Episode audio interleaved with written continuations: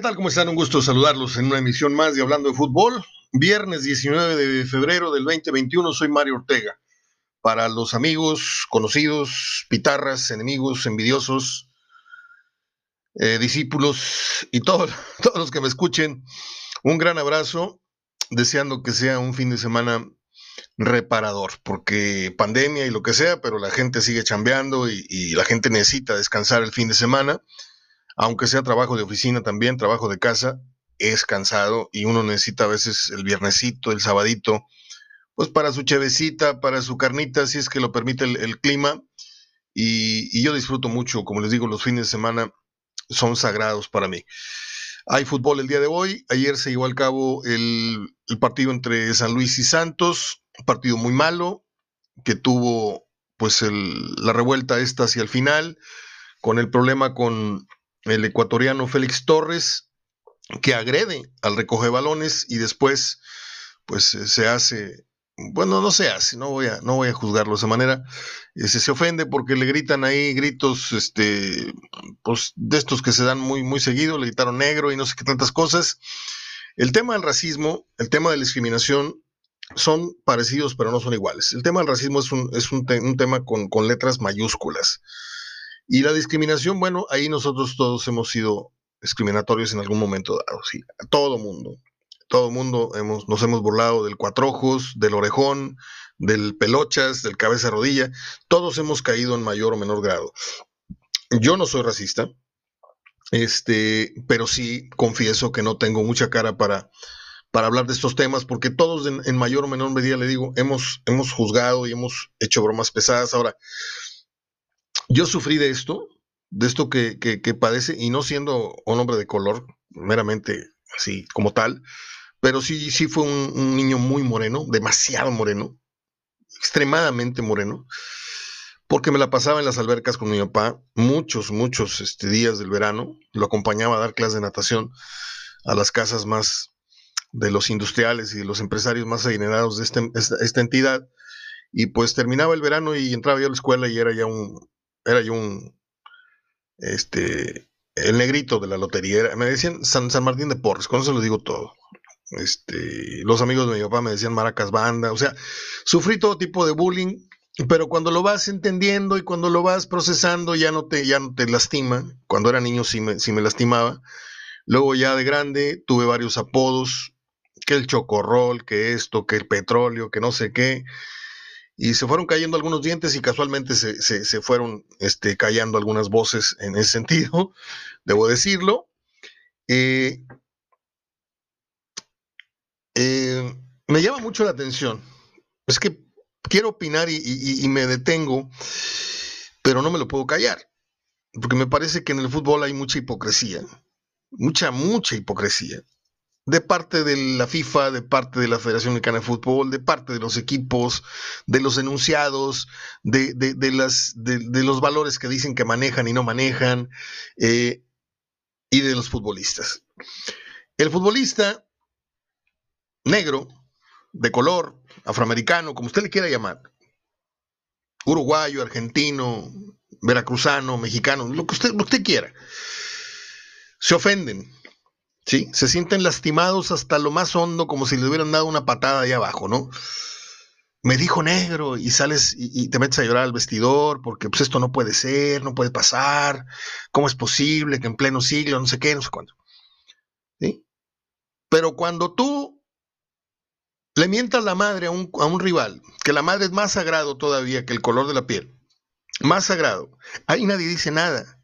Cuando mandas a la concha de tu madre o la concha de tu hermana, y perdón por los términos, eso sí es, es parte del fútbol, o sea, no, nadie puede hacer un escándalo de eso, ¿verdad? O sea, yo sí le puedo aumentar la madre a mi rival, ofendiendo lo más sagrado que tenemos, que es la madre, y ahí el racismo este, es punto y aparte, ¿no? Esto, esto sí se vale. Lo decirme negro no se vale.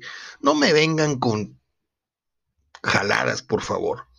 En ese sentido, yo siempre he pensado que el futbolista, pues es un charlatán, porque cuando le conviene es muy decente y cuando le conviene es muy canchero, o, quiere dar a entender que eh, eh, yo no soy así, lo que pasa es que en la cancha se queda en la cancha y no sé qué tantas cosas. Pamplinas, hombre. Yo sí creo que el racismo es un tema muy delicado, pero en el fútbol esto no es racismo, ¿sí? Esto no es racismo. Porque si realmente lo que pasa en la cancha se queda en la cancha, yo no creo que afuera del, estadio a ¿cómo se llama este muchacho? Félix Torres, el ecuatoriano, si realmente sintiera racismo en su contra, lo sentarían aparte en un restaurante, no le permitirían subirse al metro, como ocurrió en muchos años en, los Estados Unidos, que fue donde se desató primeramente eh, el tema del racismo, creo yo, con más fuerza. A lo mejor estoy hablando sin saber, pero es la noción que yo tengo. Hemos visto muchas películas en ese sentido. Se acabo de ver la de Mississippi en llamas que toca ese tema. Eh, vimos el color púrpura, vimos muchas películas de racismo. Eh, y yo no creo que él sufra racismo, ¿sí? Pero en el, partido de fútbol sí se ofende porque le dice negro, pero si se lo dice un camarada en el vestidor, eh, negro, pásame las calcetas o pásame el Yodex, ahí sí no es racismo. Si te lo dice un rival en la cancha, después de que agredes a un recoge balones, que le tiras un empellón, que actúa mal el recoge balones, está bien, pero es un chamaquito de 16, 17 años, ¿eh? El tipo le pega un empellón y lo sienta de nalgas y se le va encima la, banca del San Luis. Ah, pero ahora la, película es, ah, pobrecito, le dijeron negro. No, no, no, qué poco hombre y qué falta de ir a agredir un recoge balones. ¿Sí? Yo creo que vamos a terminar poniendo mujeres recoge balones para ver si se la piensan dos veces antes de pegar un empellón, creo yo. Y eso es lo que tenía que decir. ¿Sí? Así como Ruggeri, hay un, hay un audio muy bueno de Ruggeri que voy a buscar en este momento que tiene que ver con las vacunas este, y nada que ver con este tema. Yo simplemente quería dar mi punto de vista, a ver si les quedó claro. En el fútbol es pecado decirle al rival negro, negro de mierda, no sé qué, pero es, es muy normal que yo insulte a tu mamá y que tú insultes a la mía o a la, o a la, o a la vagina de mi hermana o de tu hermana, la concha de tu madre, la concha de tu hermana. Eso eso es como el Padre Nuestro del, fútbol eh, eh, cancha. Ah, pero no le digas este eh, chango, no le digas negro. Ah, porque se ofenden hasta... ¿Por qué? ¿Por qué son así? ¿Por qué son así de sensibles y de payasitos? ¿Mm? ¿Que no todo se vale en la cancha y que no todo se queda en la cancha? No lo estoy justificando, ojo, yo no estoy diciendo que no, pasa nada, no, el racismo es un tema delicado, pero esto en sí no lo veo yo como un tema de racismo en la dimensión que le quieren dar. Vayan y pregúntenle al negro Santos si se ha ofendido alguna vez cuando propios y extraños, periodistas conocidos, amigos de él o no conocidos, ¿sí? Yo he entrevistado tres o cuatro veces al negro Santos y tengo la confianza de él para decirle, oye, negro, ¿Te acuerdas del primer gol que metiste en fútbol mexicano? Fue a Pilar Reyes en el Estadio Tecnológico, un América 1, Monterrey 0. Sí, no, bueno, yo pienso, Y usted cree que se me quedó viendo feo porque le dije Negro Santos. Oye, Negro, el Negro de Santa Catarina, la Moca González, el Negro Almirón, que acá en Argentina le decían la yegua, yo le decía negro, y de negro no tenía nada, estaba yo más moreno. Entonces, depende el contexto, depende la situación, yo entiendo lo que usted está pensando, es muy diferente, Mario. Sí, sí, es muy diferente. No estoy tonto. Yo sé lo que estoy diciendo y sé también y enfatizo lo que acabo de, decir y que nadie se va a atrever a decirlo. ¿Por qué son tan hipócritas los futbolistas? ¿Por qué cuando les conviene son unas, unas, este, unas magdalenas y cuando les conviene son unos tiburones en la cancha? ¿Eh? Y se justifican por ello. No, bueno, eh, sí, nos insultamos, pero lo que pasa en la cancha se queda en la cancha. Ah, no, pero si me dices negro, eso no se queda en la cancha. Eso tiene que trascender a todos los medios y ya la federación dijo que va a haber un y se va a investigar. No pasa nada, hombre. De estos ejemplos ha habido, no sé si decenas, para no exagerar, pero ha habido varios o muchos. El día que le tiraron plátanos a Baloy, eso sí está medio, eso sí calienta, ¿eh? Eso sí calienta que te tiren bananas de, la tribuna, el partido del otro, la Champions, que se suspendió porque un cuarto árbitro le dijo no sé qué cosa fea. son, son apartados diferentes, pero si en la cancha tú te llevas y, tú andas ahí eh, picabuches, esperando que el delantero te tire un golpe para que lo expulsen, o, provocando amarillas, o, ahí picando con alfiler, y, amenazando desde el primer partido, como dijo eh, el otro eh, hace, hace rato en su programa, eh, el coreano Rivera empezaba el partido y ya te está hablando en la oreja, te voy a romper toda tu madre la primera vez. O sea, todo eso está permitido como la caricatura aquella del perro y el coyote, ¿sí? Que nada más checaban tarjeta y, el perro se la pasaba rompiendo el hocico al coyote. Y terminaba el partido y se iban juntos con su lonchera, abrazados, camino a casa. Ese es el partido de fútbol. Yo no sé por qué se está haciendo tanto escándalo. Lo que sí debería pasar, primero antes de que sancionen a los directivos que estaban gritándole árbitro de mierda, árbitro de pueblo, eh, no sé qué, eso sí está cañón, ¿sí? Estos no están invitados a la polémica porque no están dentro del campo. ¿Sí? Hay, hay, audio, si quieren se los paso. El programa puede ser muy, muy bueno el día de hoy en, materia de contenidos. Hoy cumpleaños Milton Carlos, tengo un fragmento de una charla con él. Tengo la participación de Verdirame, que ayer este, finalmente pudimos entablar contacto. Eh, pero no quería dejar pasar esto para que usted supiera mi punto de vista. A lo mejor le vale gorro lo que yo piense en este sentido o a lo mejor estoy muy equivocado desde su óptica, Mario, esto no puede permitirse, no puede decir eso, lo respeto, le digo, a lo mejor estoy muy equivocado, pero yo desde la óptica que tengo de muchos años está, habiendo estado en el fútbol a nivel de cancha, que no todos los periodistas que hoy están en un escritorio, en un set de televisión, estuvieron a nivel de cancha. Yo estuve en más de mil partidos a nivel de cancha en el Estadio Tecnológico Universitario y yo le digo que cosas peores he escuchado, ¿sí? Y a mí me ofende más que ofendan a mi madre que me ofendan el color de la piel. Fin del comunicado. Vamos a escuchar a Sergio Verdirame si les parece. Bien amigos, estamos haciendo contacto con un muy contrariado y perjudicado por estos, estos fríos, Sergio Verdirame, que ha hecho, ha hecho pierna como ni, ni cuando eras jugador subías tantos escalones, pibe. Es que ese es el problema, Marito querido. Tengo que subir escalones cuando estoy en el, en el peor momento físico.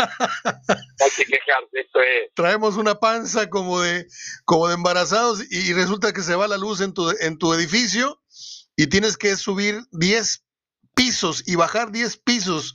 Yo no sé cuántas veces lo hiciste al día en estos días.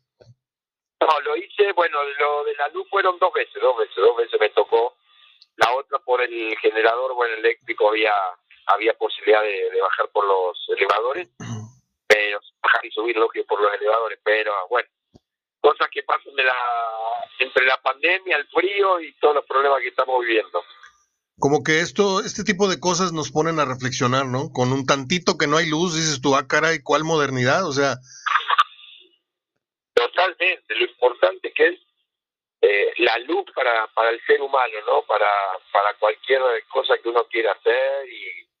Sí, los alimentos, la, la, luz de la casa, el celular, muchas cosas, ¿no? Muchas cosas se trastocaron. Pibe, eh, ayer Cruz Azul un avión y Tigres jugando, mm, conforme fue pasando el partido se fue metiendo al ritmo, pero ¿no sientes que en los primeros 15, 20 minutos Tigres fue muy afortunado? Sí, a ver, eh, los primeros minutos era para mucho más. Creo que después el resultado podría haber sido hasta un empate. De acuerdo. A medida que fue corriendo el partido, el segundo tiempo mejoró mucho Tigres, fue superior a Cruz Azul, pero empezó muy mal. Y me parece que Tigres tiene que corregir la manera de jugar. Eh, a ver, no la manera de jugar, la manera de jugar es idónea, es, es muy buena y efectiva pero tiene que cambiar, tener un plan B para diferentes equipos. Cruz Azul lo tenía muy bien estudiado. Reynoso ya se lo había hecho con Puebla, le marcó a los contenciones, no le dejó clara la salida, le recuperó pelota atrás, los dos goles vienen por pelota recuperada. Esa es la parte que creo que hay que tener un plan B y de repente tirar un pelotazo largo teniendo a Carlos González y teniendo a Línea adelante. ¿No sientes tú que eh, esa sería una regla universal, que todo el, a todo el, equipo que, que aprietes eh, obviamente lo vas a sacar de su, de, su, de su esquema, de su perfil. Sí, pero a ver, hay equipos que tienen muy bien trabajado el plan B.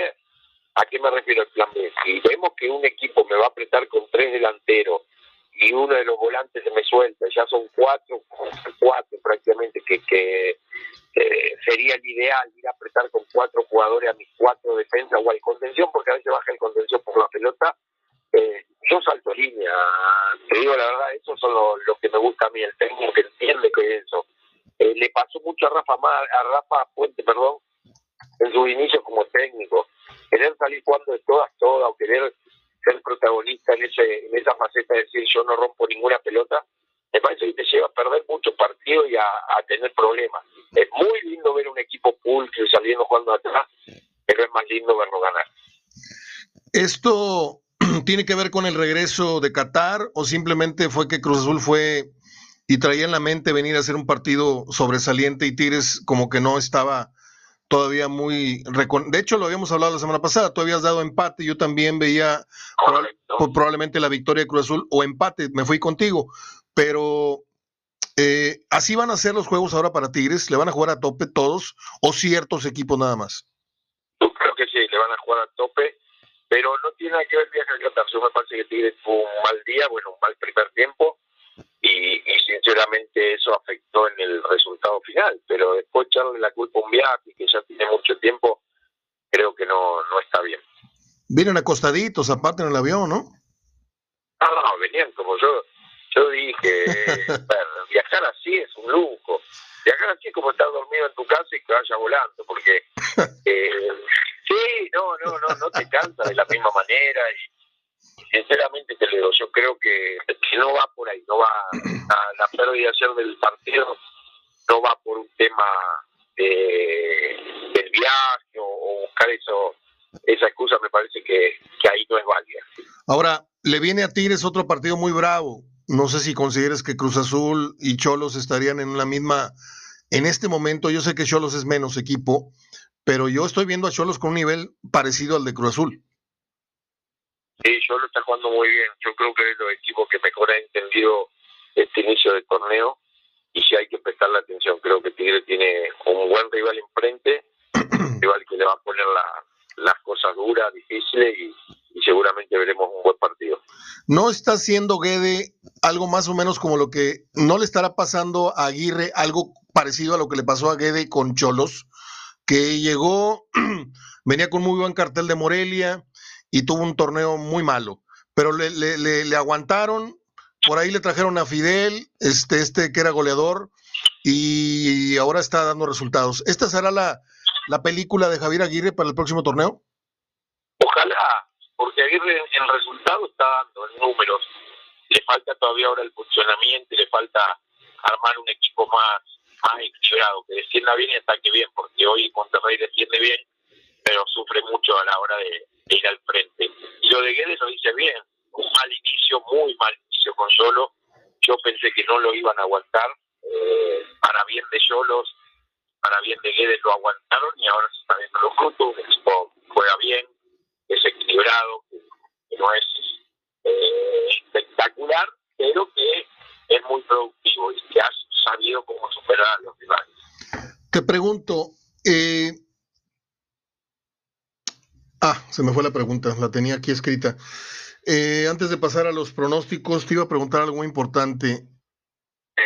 Si tú fueras eh, parte eh, de un consejo o estuvieras cerca de, de, Aguirre, ¿en dónde reforzarías tú al Monterrey en el entendido de que hay tres o cuatro jugadores, creo, que ya no van a, no van a darte el, el 100% que en otro tiempo tal vez te dieron en Monterrey. ¿A dónde reforzarías tú? No, bueno, hoy viendo la, la carencia que tienen, yo creo que yo en un momento dije algún central, pero hoy veo que Vega lo están usando de central, entonces ahí tenés segura esa posición. Yo iría más por un jugador creativo, un jugador del medio para adelante ofensivo y un delantero. Yo creo que son dos, dos posiciones fundamentales. Un creativo le Monterrey tener un jugador desequilibrante, un jugador de buen pie, como lo tuvo en su momento con Pizarro.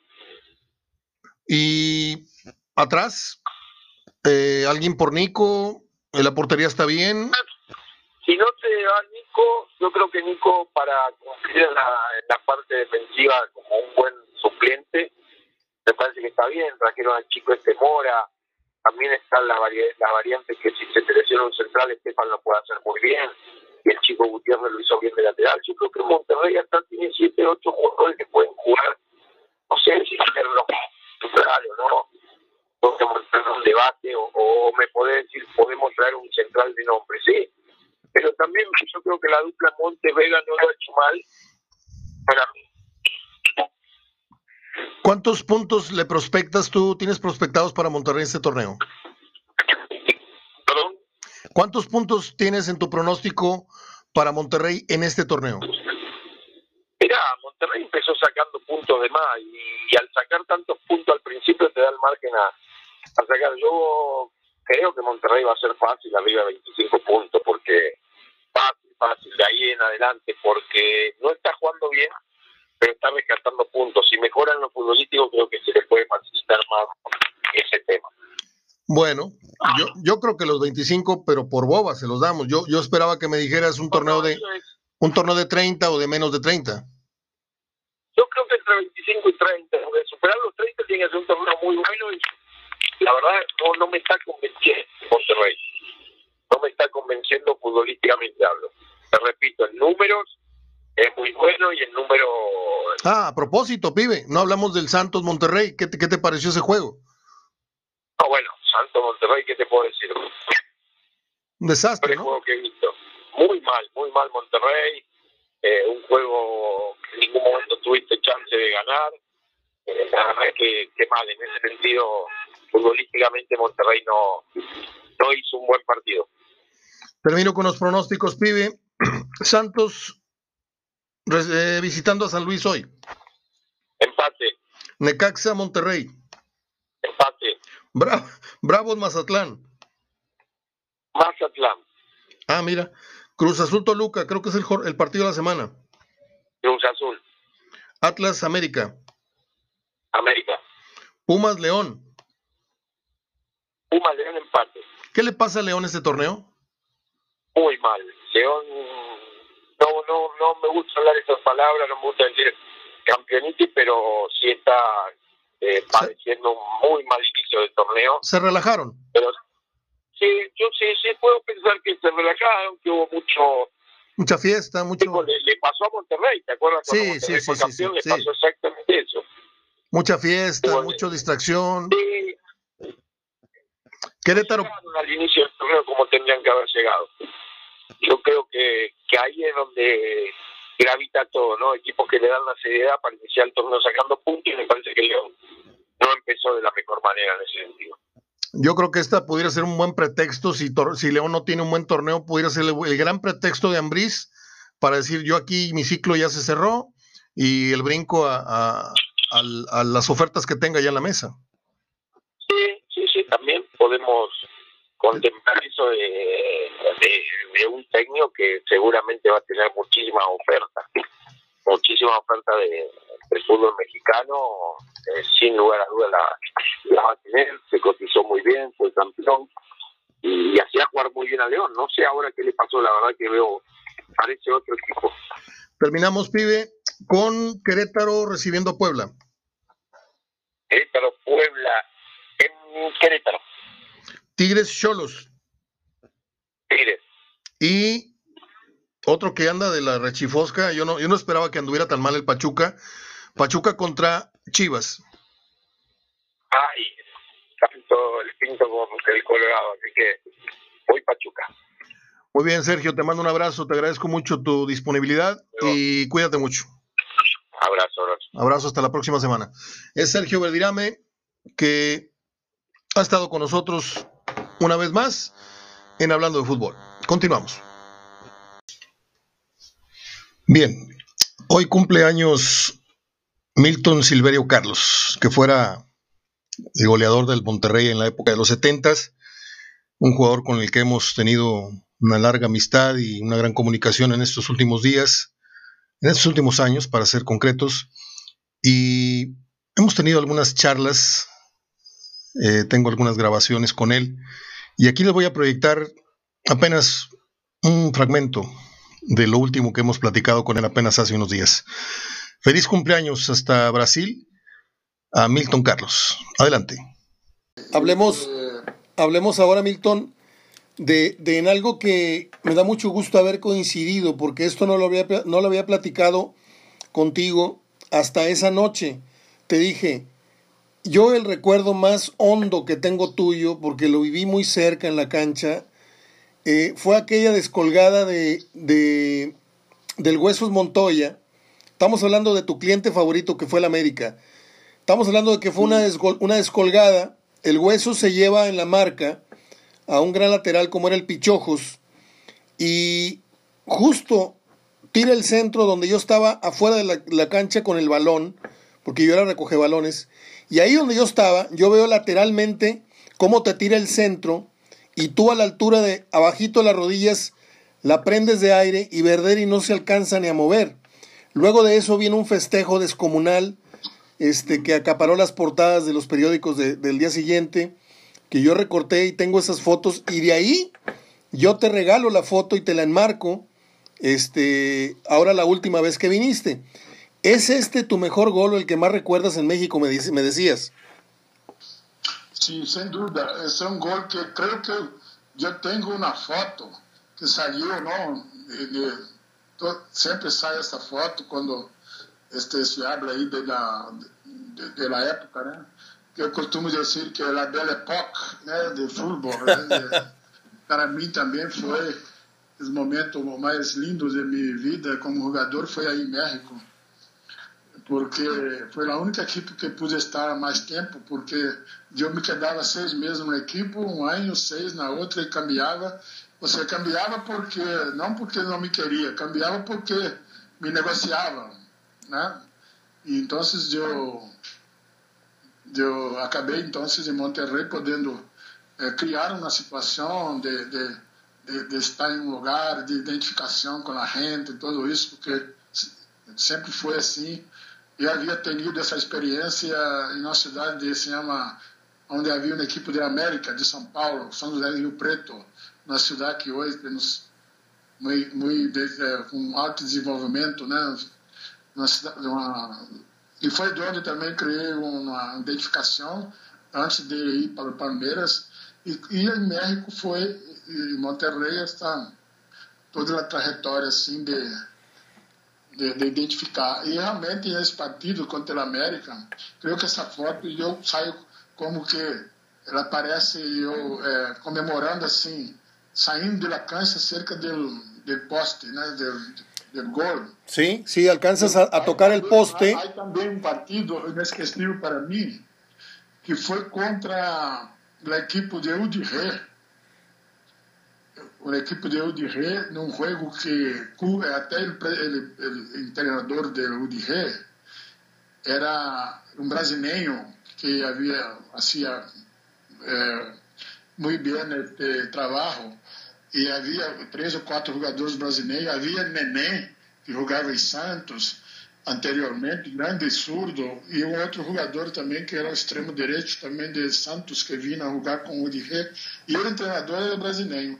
E nós outros ganhamos 4-2, e eu isso, creio que três goles, ou dois goles, não me acordo quantos, pero foi um partidaço nosso, e, e a equipe também assim estava bem na tábua, que Monterrey naquela época com uma pequena exceção lá pelas temporadas 7, 7, 7, 8, Monterrey nas três primeiras temporadas sempre estuvo ali peleando, né? É, e uma temporada muito mala, que foi com El Fipo Nunes, que, é, é, que foi muito... É, a equipe já estava assim toda... Já não havia mais o mesmo... Desse, os mesmos jogadores, havia... A equipe estava em transformação, em mudanças, né?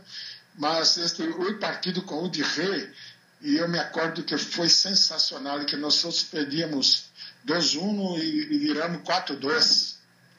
E eu isso um gol que recebi assim fora da área e dei como um sombrerito assim na, na, defesa e peguei de, sem que o balão caíra, e, caísse e eu tirei. Foi para mim um dos partidos muito bueno também. E foi também contra Cruz Azul, um partido que ganhamos, creio que 5-1. 5-1 também foi um grande partido. Esse é... Houve outras, é, houve outras, como o é, partido que foi também lá em, no México, ¿no? Contra el América, no DF. Sí, ¿te acuerdas? De, de, hecho... Hubo un partido en DF contra el América que yo, mira, ustedes también no saben de esto.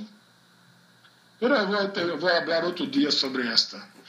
Porque nós outros, creio que perdimos o jogo nesse, nesse dia.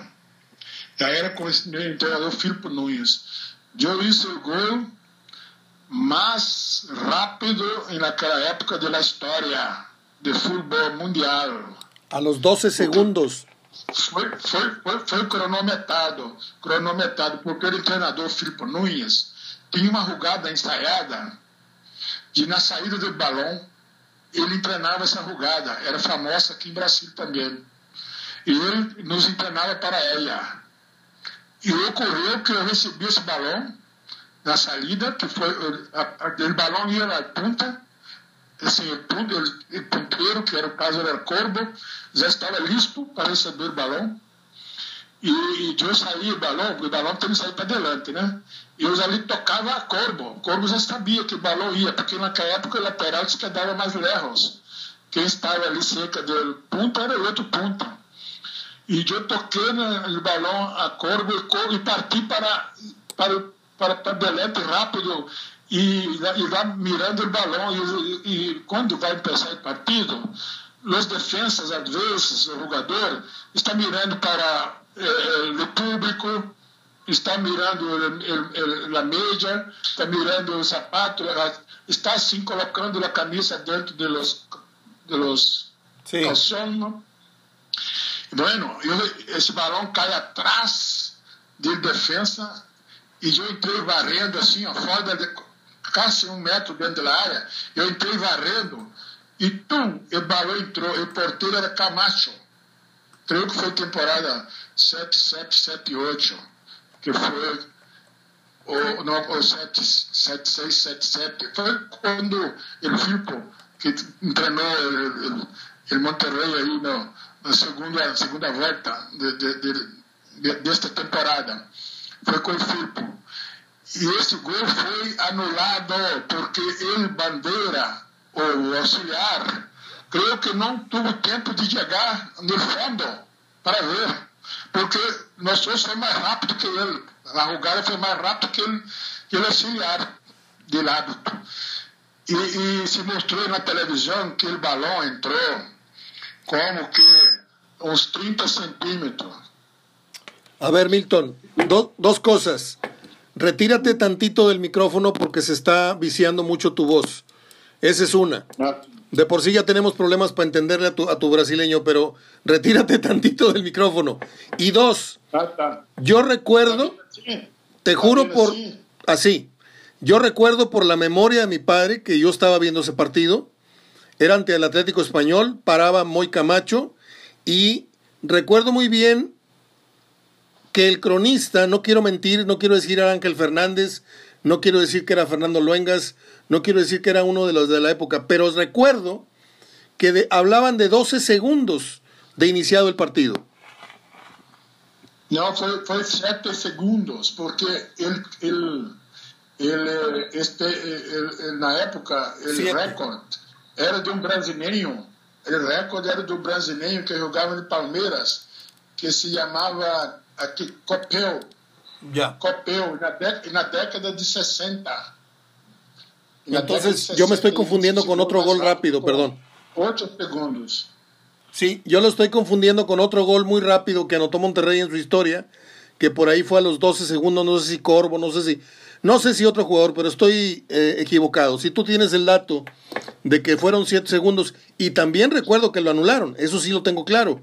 Este, pues cuántas memorias, Milton, yo te agradezco este primer encuentro Espero que me pueda recibir más llamadas para podernos y, eh, acordar juntos de muchas eh, memorias tuyas, eh, de muchos goles, de muchos rivales históricos que tuviste. Nos hablaste de Perico León, nos hablaste de aquel defensa del, del Torreón que te decía, te voy a terminar de quebrar la pierna y, y anotaste el cuarto gol con una sola pierna. Sí, é, é, tem outras histórias. Vou aprender assim, voy a hacer un flashback, flashback para entonces poder... Seguimos, seguimos eh, platicando, Milton. ¿Algo que le quieras decir a la gente que te está escuchando, que te recuerda con mucho cariño? Sí, es decir que no he olvidado ¿no? todo el cariño de toda la ficción de Monterrey, de aquella época, ¿no? de los papás, hoy son abuelos, y este, toda esta é, aficionados né, que hoje vão ao estádio e que vibra com o Monterrey, os raiados, hoje se diz raiados, não? Sim. E, este, e que eu vejo assim que Monterrey, a cidade, a cidade, ha se tornado o templo do futebol americano com as, com as capacidades de investimento e, e pela a beleza que é a cidade, o pueblo, os regiomontanos. Então eu me, me sinto muito feliz de haver vivido aí momentos maravilhosos da minha vida com minha família, né? onde menina tem os recuerdos aí. Tenho amigos de, de vecinos da época que nós nos correspondemos na família Guerra Saldanha, né? nossa querida este, é, Everardo Guerra, que há, creio que cinco ou seis dias foi seu cumpleaños, né? e sua esposa Maria Helena Saldanha Guerra, são amigos que eram vecinos em minha época, eh, as minhas jogavam juntos, então há muitos amigos da época, os jogadores de, de suas famílias, né? como esses Montoya, e agora eu pude eh, me aproximar, né? como Guaraci, né? e a sua querida esposa, né? este, Maria Eugênia, e toda a hora a família Ambelli, que me recebeu muito bem quando eu estive em 2015. Então, somos hoje amigos né, de, de, de, de contato no Facebook e este, no, no, no, Instagram e todas as mídias, estamos sendo contato. E, e então me entero de que está ocorrendo aí no futebol e na cidade. E é para mim, ó, mira, é, a tua convivência aí que tu tu era um ninho aí todavia e, e todo aquele carinho no qual tu me recebiste aí em 2000, em 2015. Então, todo isto é um, uma, um decide assim, é um conteúdo maravilhoso de minha vida. E não, não sei se creio que não há chegado a dizer que de ir a falar, mas estou falando de outra coisa. Mas é, é novidade para mim, então essa é vida que aí foi essa identificação com toda a gente de nossa querida Monterrey e dos aficionados. E este, eu queria dizer que há um projeto do, deste, do César Vargas de, de escrever um livro sobre minha vida. Ele me havia feito o comentário naquela época que estive aí.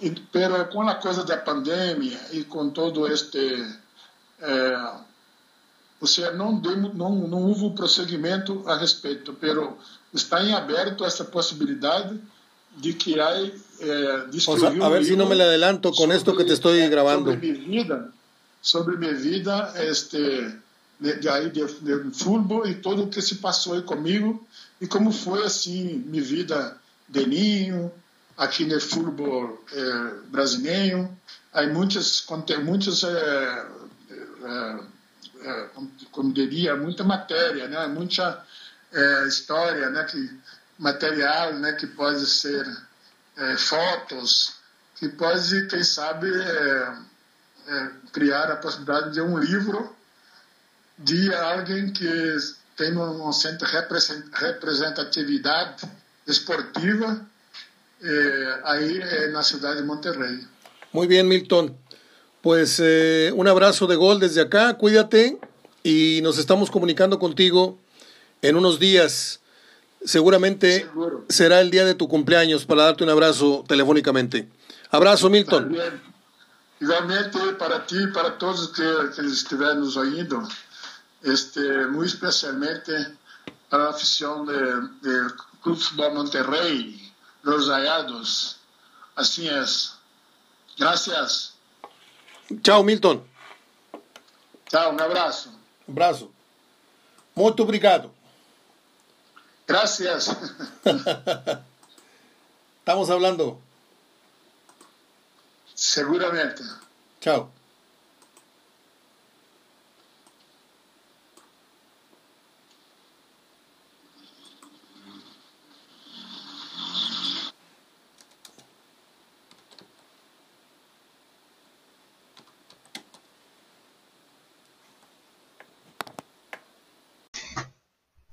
Bien, vamos a darle ahora una repasada a la jornada número 7 que arrancó ayer con el escándalo este que les platiqué. Eh, hoy se juega a las 7, siete y media Necaxa Monterrey, con la duda de Funes Mori que trae una lesión en tobillo hasta, no, hasta minutos previos al arranque del partido. Se sabrá si alinea o no.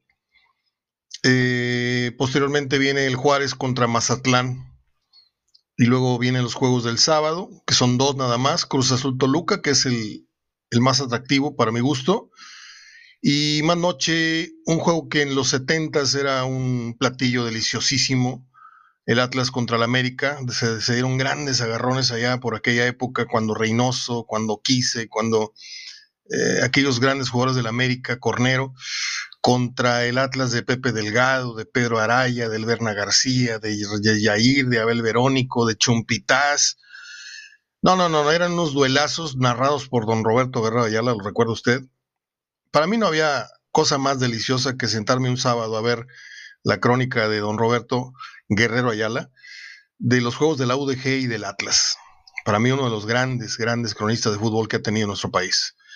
Afortunadamente todavía lo tenemos en vida y creo que por ahí ejerce en Guadalajara. No sé si, si tiene participaciones en algunas crónicas o en algunos programas de radio. Desconozco. El domingo, eh, Pumas contra León eh, a las 12. A las 5 de la tarde, Querétaro Puebla. Y por la noche, tarde-noche, Tigres va a recibir a Cholos de Tijuana.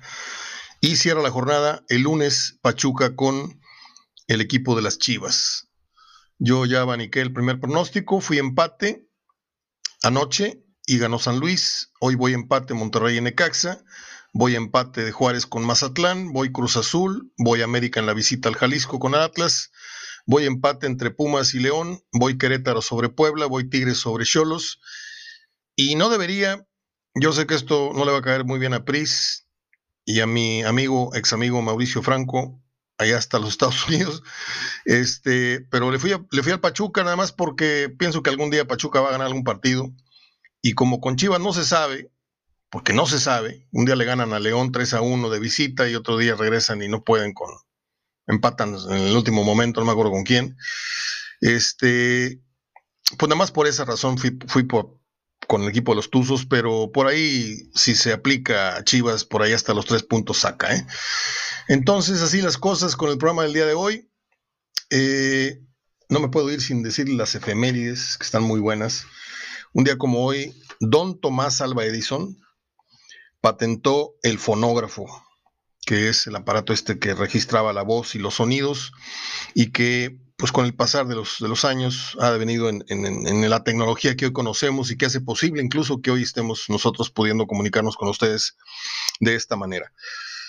Esto fue en 1878, Tomás Alva Edison patenta el fonógrafo. En 1924 nació un gran actor de cine, Lee Marvin. Eh, si usted no conoce mucho el cine Lee Marvin y un día se encuentra así en la televisión una película vieja de él que se llame Código AMPA, el código, el código AMPA, es muy buena película y tiene varias, ¿eh? es uno de los clásicos este señor que tenía mucha personalidad. En 1955 nació el actor Jeff Daniels. Lo conocimos, o más bien se, proyectó a raíz de la película aquella La Fuerza del Cariño, si mal no estoy. Luego vinieron películas como La Rosa Púrpura del Cairo, de Woody Allen. Vino también esta que le dio mucha fama a nivel mundial, una película totalmente boba, pero muy divertida para muchos, La pareja de idiotas. Y también hizo una de el remake de Lo siento, un dálmatas ni fu ni fa conmigo este, este actor, ¿eh?